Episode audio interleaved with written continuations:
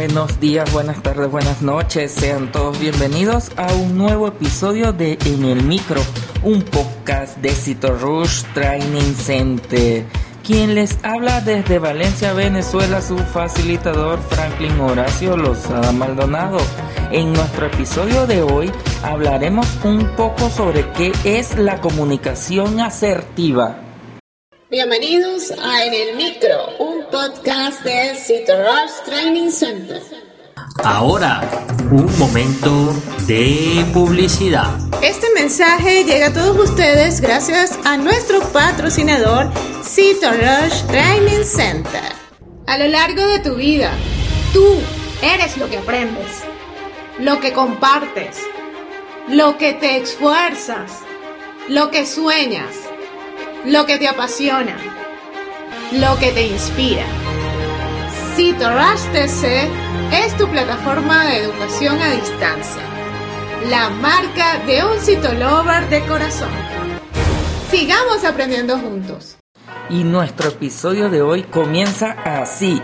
Llamamos comunicación asertiva a las formas de comunicación diseñadas o pensadas para transmitir de manera eficaz un mensaje, sacando provecho a factores propios del proceso comunicativo y a otros que aún siendo externos al mismo lo acompañan e inciden en su eficacia. Recordemos que la comunicación es el proceso de transmisión de un mensaje o una información entre un emisor, quien crea el mensaje, y uno o más receptores, quienes reciben el mensaje a través de un medio físico como las ondas sonoras en el aire y empleando un código específico como el idioma. Dicho proceso es inherente a los seres vivos y alcanza su mayor nivel de complejidad en el ser humano, único animal dotado de lenguaje estructurado. Sin embargo, la comunicación puede enfrentar a menudo dificultades para concretarse, como deficiencias en los interlocutores, ruido ambiental y muchas veces poca asertividad comunicativa de parte del emisor, es decir, poca capacidad para propiciar un acto comunicativo óptimo.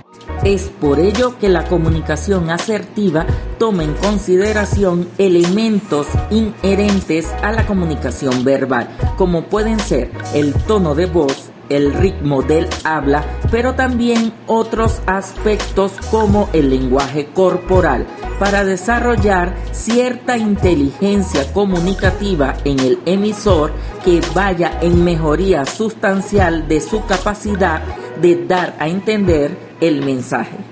Y si te gustó este episodio de En el Micro, la mejor manera de apoyarnos es que compartas este podcast con tus amigos. También puedes seguirnos por nuestras redes sociales como arroba PC y mis redes personales arroba Horacio Lozada. Los espero en un próximo episodio.